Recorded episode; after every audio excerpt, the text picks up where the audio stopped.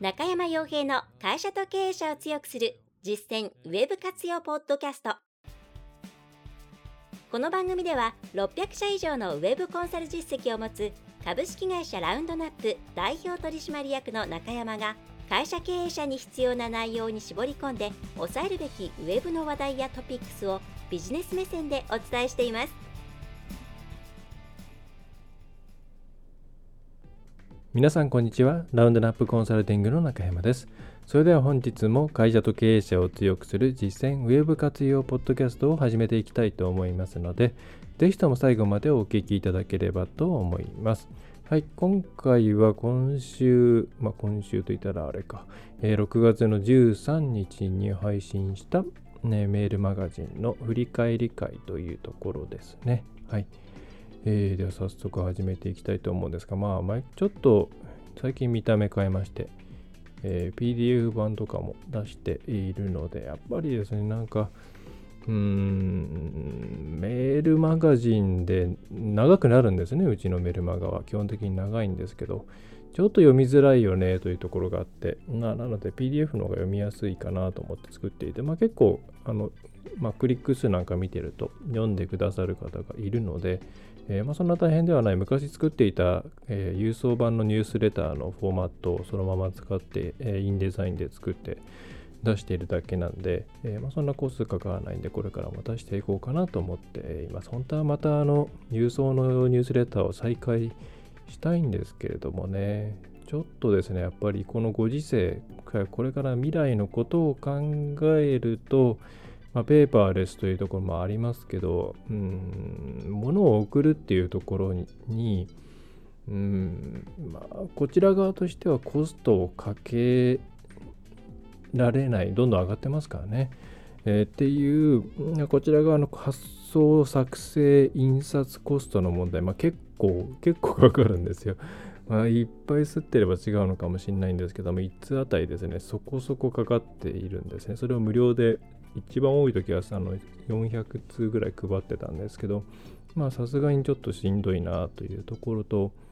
うん、物流にね、まあうちの毎月何百通がそんなに影響するとは思いませんが、まあ、企業としての姿勢として、うん、無駄になっていたらちょっとあれですけども、あまり負担をかけるようなことはしない方向で、全ての事業活動をしていきたいなと思っているので、えー、まあ、やっぱり、うんまあ、やるなら PDF 版かな、まあ、印刷の方がいいですってよく言われるんですけど、ちょっとそれは皆さんの方で印刷をお願いしますっていう形でやるかななんては思っています。はい。ね、ちょっとメルマガに全く書いてない内容から入ってしまいましたけれども、えー、続きを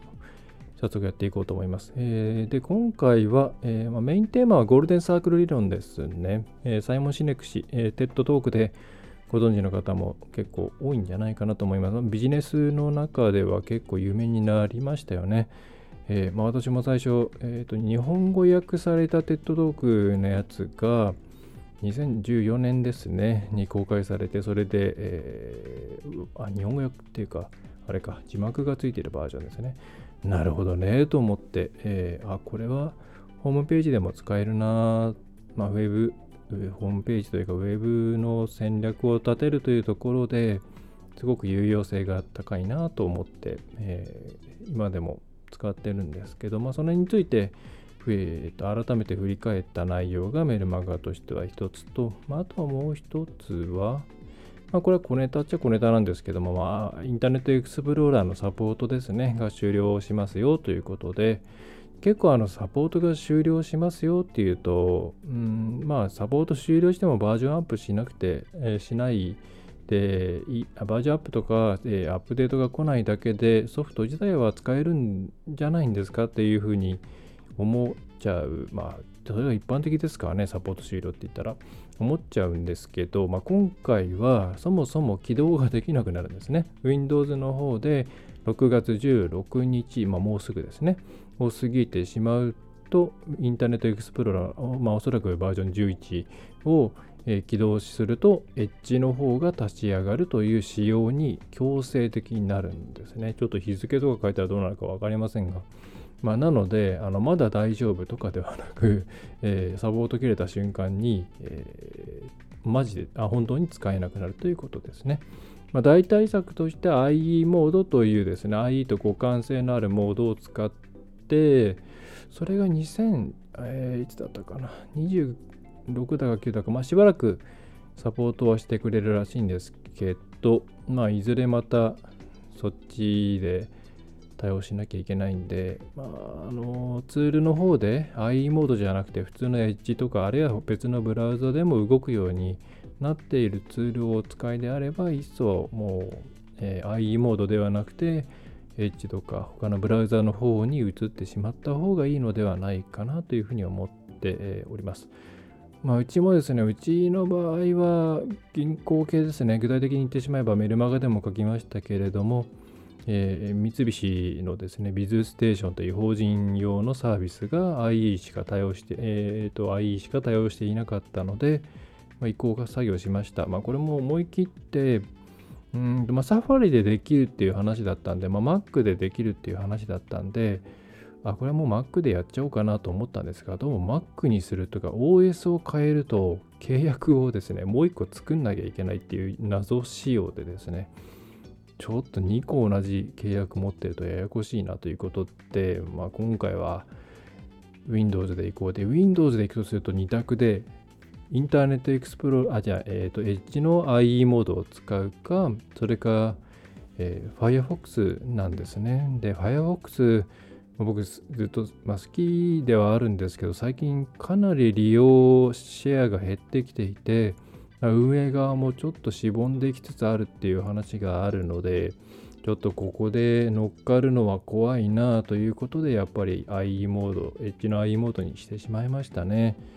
うーん、ちょっとこの辺が悩ましいですが、まあそもそも、そもそもウィズステーション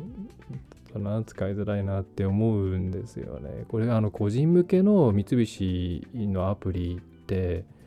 あのアプリというか三菱え今三菱と三菱？あもう UFG あったのかな。えっ、ー、とまあとにかくですね MUFG さんは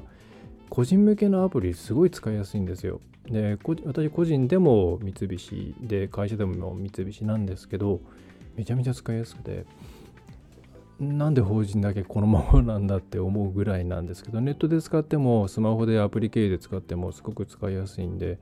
あれをそのまま法人の方に持ってきてくれたらいいのになというのが正直なところですね。もし今起業、十何年前に戻って今から起業して、えー、どっかに口座開くとなったら多分もうネットバンクとか便利なとこにしてただろうなって正直思います。まあ、当時はやっぱり信頼性が、まあ、メガバンクの方がいいんじゃないかなと思ってメガバンクで作ったんですよね。あの法人化するときに。まあそれが判断が、まあ、まあ、まさかここまでビズステーションがあんま変わらないまま来るとは思っていなかったというのが正直なところですね。うん。まあさておき、さておき、すみません。全然関係ない話。えー、で、えー、IE に関してはそういうところなんで、えー、注意して、えくださいねというところですね。はい。で、ゴールデンサゴールデンサークル理論の方なんですが、まあ、まだ、まだゴールデンサークル理論って何でしょうねという方は、ぜひ、まあ、多分検索をしてもらうと、もう今やいろんなあの解説コンテンツがあると思います。では、ただやっぱり元の TED トークを見ていただくのがいいのって、2014年ですかね。えーと、メルマガの方にはリンクを出しましたけれども、えー、なんだっけ、タイトルとしては違うんですよ、えー、優れたリーダーはどうやって行動を促すかということで、まあ、2009年ですね、まあ、アップルの話なんかを中心に、えーまあ、ホワイというところからですね、まあ、そもそも自分たちは企業として何を成し遂げたいのかというところから、えー、出発、点を作って、えー、市場に対して、え働きかけるといいですよっていうような内容になっています。まあ、これ、このその後にですね、えーとまあ、これ、現著の名前は Start with Why なんですね。日本だと Why から始めようで、その後に、えっ、ー、と、もう一個、えー、なんだっけ、えー、っとですね、スタートウィズホワイの後にもう一個本出していて、そこではまたちょっと違った話をしているんですけれども、Find Your Why か、えー、つまり自分自身のホワイを探しましょうっていうところですね。まあ、多分、この、その間に著者の、まあ、サイモン氏の方でも、うんまあ、見つけるというよりはもはや作り出さなきゃいけない時代だよねっていうところに変わっていって、まあ、これはそれは全くその通りだと思っていて、まあ、両方日本語訳出てるんで読んでいただきたいなと思うんですけれども、えーまあ、これについてって今回のメルマガで触って、えー、おります。で、時々ですね、あの、うんとゴールデンサークル理論ってもう今やそんなに通用しないんじゃないかっていう論がありまして、うんまあ、それの趣旨が大体ですね、えー、まあ、高いところからホワイトかいったところで消費者っていうのはそんなあなたの企業が何を目指しているかなんて気にしていなくって自分の、えー、達成したいことを、まあ、サポートしてくれるあるいは解決してくれるのかっていうところにしか興味がないですよと。だからもうホワイホワイ言っている時代じゃないんですよっていうものが多いと思います。でこれはちょっとそれは読み方が違うのではないかなと思うんですね。まあ、その辺をメルマガにザザザと書いたんですけど、あの、まあ、これ私の解釈なんですけど、うんとですね、ホワイを作る意義っていうのは、えー、ホワイによって売れ売れるようにしようっていうことではないと思うんですね。まあ確かにもともとの TED トークの内容を聞いていると、まあ、Apple はプレゼンの時に、えー、そのホワイですね、ちょっとなんだ、具体的になったかな、ちょっと覚えてないですけど、えー、パッと出ないんですけど、えー、そこから語っていくことでで最終的にこのプロダクトを出しました。私たちはこう世界をこういうふうにしていきたいからこういう活動をしようこういう製品群に手をつけて投資をしていてそして今この製品を発表するんです。ということで売れましたと。で普通の企業さんだと、まあ、一般的な会社だとこういう商品作りました、えー、っていう一番外側しか出さないからまあなんかうまくこう共感してもらえないし差別化してできないと。でそういうところでホワイが大事だよっていう話をしていたんですけどでじゃあ消費者がじゃあホワイを気にしてるかというとまあそれは何でしょうね。うんとそんな気にしてないと思います。で自分の、うん、解決してほしい課題を解決してくれるのかっていうところが、まあ、一番大きいのはそれはその通りだと思うんですね。でただその時に同じような商品がたくさん世の中にある中で自分がそれを使って本当に何でしょうねまあ問題解決もそうですしいい気持ちになれるのかっていうところを毎回毎回判断する例えばスペック表だったりどういう会社やってるのかなとかどういうなんだろうなさあのサポートを受けられるのかとかそういう情報収集をしてわざわざ比較検討なんてしないじゃないですか。でそこにホワイ持ってくることで何がいいかっていうとやっぱりこのメルマガでも書いた物語性だと思うんですね。うん、例えばある商品があります。なんかこういう商品です。確かに例えば肩こりなら肩こりで肩こりのマッサージして治してくれそうですっていうものってまあいっぱい並んでいるわけなんですけどでその中で一つ、うん、例えばまあそうですねそもそもうちの会社っていうのは、えー、こういうなんでしょうね。例えばデジタルの環境の中で、えーと、見えないところのさまざまな、うん、見えない障害みたいな障害ってその障害者とかじゃなくてですね、まあ、見えないいろんなか障害を、えー、の存在をみんなに気づいてもらってでそれを、えー、どんどん、まあ、打ち壊してクリア解決していくことによってより良い世界を目指すような企業に、えー、を目指しています。でだからその中の一環としてこういう製品出していますしあるいはこういうセミナーをやっていて自分たちの心の中のなんかブレーキをね外すようなことをしていますとかあるいはこういうところに支援をしていますとかそういうこういうホワイがあるからこういう事業展開をしていて他にこういうことをしているんででその中の一つがあなたの目の前にある商品なんだよって言われるとそうじゃない、ものと比べると付加価値が圧倒的に違うと思うんですね。でそういうところだと思っています。ホワイの重要性っていうのは。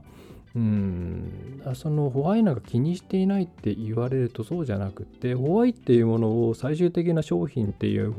ホワットの部分にいかにうまく包含できるかっていうところがポイントででやっぱホワイが包含されている方が強いというふうに感じるんですね。そういう商品の方がやっぱり私は魅力を感じるので。うん。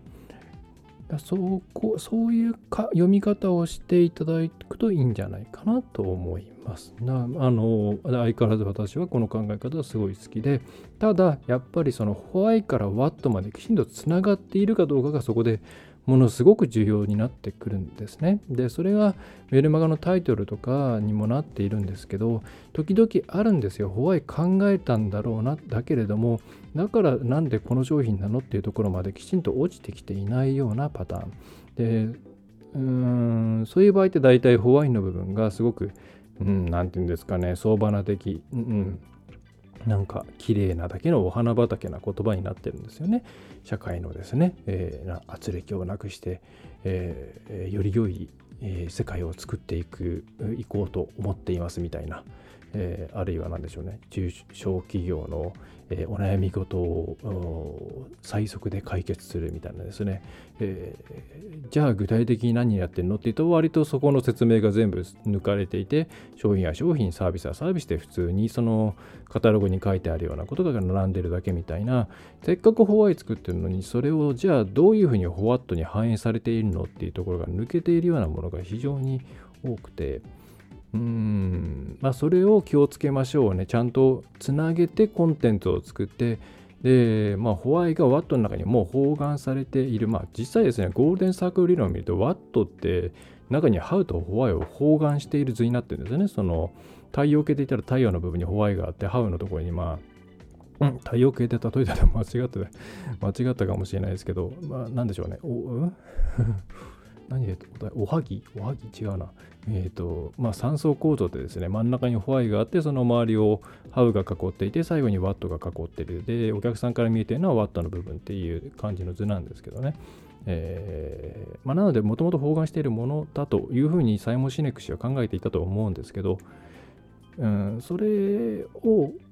忘れて、割と、まあ、ビジョン、ミッションみたいな気持ちなのかもしれないですけども、なんかふわっと浮いた、キャッチコピーだけがですね、トップページにアニメーションと一緒にボワーっと出てくるみたいな、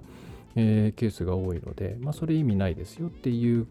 まあ、そこ確認してくださいねっていうのが今回の、まあ、メルマガの一番伝えたかったところかなと思います。で、まあ実際それがゴールデンサークル理論によって作られたのか、それかまあ昔から言われるよくある、よくあるじゃない、えー、ミッションとか経営理念とか、えー、そういうものをベースに作られたのか、うーん。まあ多分経営理念とかのつもりで作ったのかもしれないなという気はしているんですがうーん。あのえっ、ー、とですね。えっ、ー、とどう言ったらいいのかな。うんと経営理念とかって皆さん皆さんっていうかあの作っている会社さん最近の会社さんの最近できたであろう会社さんの例を見てもなんかですね多分昔のものを参考にして作っているんだろうなって思うケースが多いんですね。でで実際まあ私も持ってますけどミッション経営理念っていうシャツサ君っていう本があってえっ、とこれ自体はですねすごい面白いんですよ。今のいろんなうーんとえー、有名な会社から有名じゃないけれども日本のいろんなとこを支えているような会社さんの経営理念をまとめた本で、えっ、ー、となんだろう、まあ、自分たちの経営理念決めるときにもちろん見てもいいと思いますし、うん、ただただですね、えー、乗っている企業さんって基本的に戦後とか、まあ、下手すると戦前からずっとやってきている企業さんの経営理念なんで、うん、多分ですね、えー、組織の内部統制のために使っているような、えー、まあ、そっちにウェイトを置いた置いているものが多いような気がするんですね。でそれは多分、うん、その景気がとりあえずは伸びていった時代、まあ、浮き沈みありましたけども、基本的には拡大していった時代に大事だったのは外部に対してどういうことをするかじゃなくて、内部をいかにうまく統制して、えー、きちんと、うん前に進んでいくっていうところのがはるかに大事だった時代に作られたものが多いと思うんですよ。ね、例えばメルマガでピックアップしたもの、まあ、これ社名伏せてランダムピックアップしたんですけどポンジ徹底とかですね。信用を第一に心がけ社内外の信頼を得るとか真偽を守り真心の奉仕幸せづくりのパートナー。両親のもとに判断し誠実に行動する、まあ、行動指針ですよね。こうもう今読んだものなんか本当に。だ外に対して私たちはこういうものを実現するんですっていうことじゃないんですよ、まあ、そういうものももちろんあるんですけど非常に少ない。でそれって多分今の時代に合ってないか、まあ、マーケティング的に言ったらそれは多分響かないんですよね。あなたたちがどういう気持ちでその商品を出しているかなんて別に関係ないというところなんですよ。えー、なので、それを参考にせずに、なんかもうちょっとゼロからこういう価値を世の中に提供しますっていうのを考えると、また違ってくるのかな。そして、先ほど申し上げましたけれども、ちゃんとその最初、末端のですね、商品、サービス、それからそれをご提供していく従業員の従業員の方々だったり、関連している会社さんですよね、そこに対して一貫性を保てているかっていうのが非常に重要になってくるんじゃないかなと思います。そのあたり、一旦見直してもらえればいいんじゃないかなと、その経営外化している経営理念みたいなものになってないかなっていうところですね。えー、はい、と思います。まあ、あの理念が抽象度高いのは別にいいんですけど、ワットが抽象度高いのはダメなの、はい。というところが今回のメインの内容でしたね。やっぱメインの内容だけで20分喋ることになっちゃうのか。まあ、本当は LINE の公式アカウントでアーカイブせずに送っているものピックアップ毎回、えー、3つぐらいピックアップしてこっちも読みたいんですけどね。できれば LINE の方に登録してもらえると嬉しいなと思っています。まあ、毎日じゃないんですけれども、400字で1日1通ぐらいは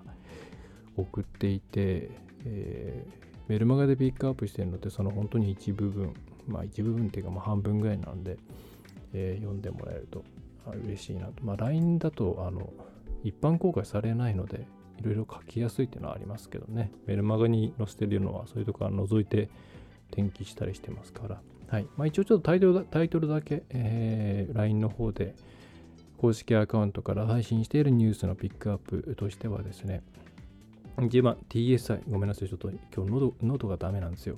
えー、TSI、EC で横断的に訴求25年売上高の4割へということで、TSI ってあのですね、アプ、えー、アプワイザーとか、ジル・スチュアートとか、えー、ナノユニバースとか、そういうのを出している、まあ、えー、大手アパレルの一角ですね、えー、産業紹介とか、オンマートとか、ワールドとか、その辺ですね、と並ぶとこですね。まあ、コロナで、えー、比較的浅かった、傷が浅かった。あの、産業がかなり食らって、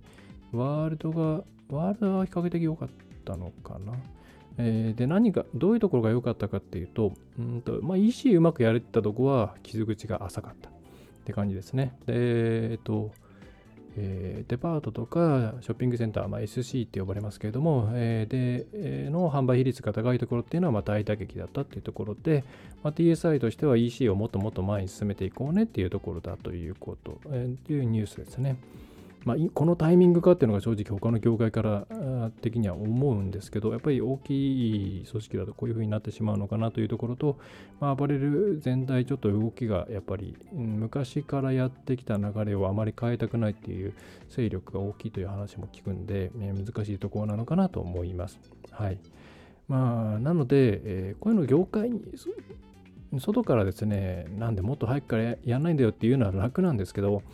中の人の立場になって考えるとまあ大変なんだろうなって思うんでニュースってそういう目線で見た方がいいんじゃないかなと思います。やっぱそういう難癖じゃないですけど、えー、今更かよみたいなコメントを特に Yahoo ニュースとかにつける人いるじゃないですか。でもねこれ中の人になったら多分ね同じように動けないと思うんですよねということを日々思っております。はい。うん癖が強いですからねあそこはね。えー、と、で、まあ、あと2番はポップサイ、えー、制作専用サイトで仲介。まあ、これはいいかな。これはですね、まあ、あんまりポッドキャストで大きな声で言いたくないんで、飛ばしたいんですけど、まあ、あんまりマッチングサービスっていうのは僕は好きじゃないっていう話ですね。うん、それはですね、別にウェブ業界に限らず、全ての業界で多分、まあ、マッチングビジネスあると思うんですけど、うーん、まあ、うちのお客さん、いろんな業界いるので、で、マッチングビジネスどうですかっていうと、まあ、基本的に、まあ、当たり前ですけど、嫌がりますよね。つまり、業界のためにはなってないんですよ。うんと、えー、なんだかんだ言って安値ダンピングになるんですよね。で、それから、どうぞ間抜きますと。で、良心的なところもあれば、言っても良心的なところって言っても多分皆さんが想像しているのの何倍も抜いてるんですけど、え、っとですね、適正価格ってよく書かれたりするんですよね。で、適正価格って言われて適正、適正であるケースってほとんどないんですよね。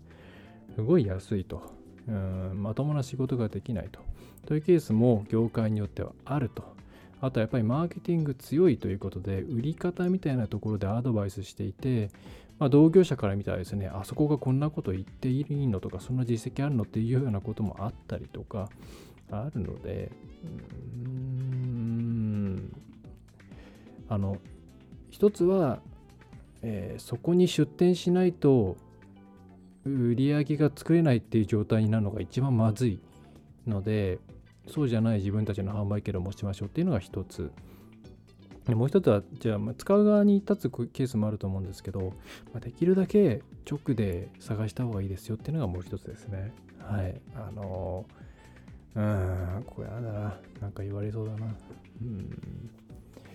強いんですよね。まあ、SEO とか上手な会社がやるんで、上の方にあるんですけど、僕は基本的に好きじゃないです。はい。えー、ちょっともうちょっと細かいところはですね、メルマガを届いている方は読んでください。えー、3番。トヨタが持ち運びできる小型の水素カートリッジを開発。まあ、これシンプルな話ですけど、5キロ取り替え式で水素蓄電器、まあ、水素っていうので安全性どうなのかなってちょっと不安はありますけどね。えー、3.3kW、まあ、3万 3000W ですね。で、5キロしかないんですよ。5キロ、もお米ですね。うん。これね、あの同じ容量の蓄電池探したら、うん、ちっちゃくても50キロありました。だ相当軽いですね。で、東電の資料を見ると、1人暮らしだと大体1日 6kW ぐらい使うそうですね。まあ、ファミリーだとまあ3倍、4倍もちろんなるわけなんですけど、まあ、例えば、そうですね、まあ、一人暮らしだったら、今1本あれば節約すれば1日普通の生活を送れるんですね。はい。で2本あれば十分全然。で、ファミリーだったらまあ3本。3本いらないかな ?3 本ぐらいか。で、10キロぐらいですからね。10キロワット、え、ぐらいですから、あればいいんで、これ結構なんかすごいなと思っていて、まあ、何か事故った時にもですね、まあ、家にそれがポンとあれば、一日普通にファミリーでも暮らせちゃうというのはですね、いいなと思いますし、またモビリティということを考えると、まあ、車に積むと、まあ、ちょっとね、安全面どうかなってのはありますけれども、通に一人で一日オフィスで生活するような感じを車の中でやれるわけですから、これはなんかすごく僕は楽しみと思ってます。まあ、車好きなんでってのもありますけどね。えー、それから、えーと、ローカル SEO Tips として12個、ま、ちょっと Tips 記事を珍しく、えー、出しましたけれども、まベタといえばベタなんですが、えー、改めてこの辺りチェックしてもらえるといいかなっていうのを並べておきました。まあそんなにですね、ローカル SEO って、何でしょうね、えー、オンサイトでできることはあんまないんですよね。うん。まあ、なので、この辺を押さえていただければいいんじゃないかななんて思ってます。はい。あとは、ポッドキャストえー、第330回ですね、経営目線の情報収集を行うときのポイントということで、日経トップリーダーの2022年6月号に掲載されていた、えー、日本能率研究所ですね、の、えー、マーケティング、違う、えー、MDB の方のエグゼクティブフェローの方ですね、の内容をご紹介させてもらってます。はい。すごく面白いなと思いました。はい。えー、MDB ってはマーケティングデータバンクっていうことで、まあ、情報秘書みたいな感じですね。はい。というとこですね。はい。えー、まあ、メルマガ、まあ、文字だけだと、文字の方がいいこともあればこうやって喋った方がいいこともあるなと思って、えー、いるので両方出しているんですけどうーんメルマガがねなんかもうちょっとコンパクトにまとめないといけないんだろうな今の時代なんていうふうには思っています。えー、まあ、あとどんどんこういうやっぱ長めの消化にパワーを使うようなコンテンツはどんどんボトムにボトムに流れていっているのでこれからマーケティングでは本当に食べやすい一口サイズで納得感のあるフロントエンドの商品を作れる能力が一番大事になってくるのかなっていうふうに思って、まあ、その辺あんまり得意ではないのでどうしたもんかななんてまあだから大きい会社は僕はできないだろうなって思ってます。あのね、えー、なんていうことを思ったりしています。はい。えー、それではそんな感じですね。えー、ぜひメールマガジンの方もご購読いただけると嬉しいです。ラウンドナップコンサルティングの方から多分どっかにバナーあります。あとは、えー、ポッドキャストですね。あ、ポッドキャストは聞いていただいてるのかな。えー、LINE アットですね。LINE アット、LINE 公式アカウントの方もぜひフォローをしていただけると、えー、まあ、お役に立てるんじゃないかなと思っております。はい。それでは最後までお聴きいただきましてありがとうございました。ラウンドラップウェーブコンサルティングの中山がお送りいたしました。えー、何かお困りのことがあればいつでもご相談ください。ではまた次回もよろしくお願いいたします。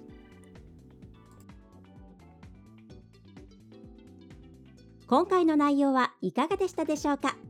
ぜひご質問やご感想をラウンドナップコンサルティングのポッドキャスト質問フォームからお寄せください。お待ちしております。また、ホームページにてたくさんの情報を配信していますので、ぜひブログ、メールマガジン、郵送ニュースレターや各種資料 PDF もご覧ください。この世からウェブを活用できない会社をゼロにするを理念とする株式会社ラウンドナップがお送りいたしました。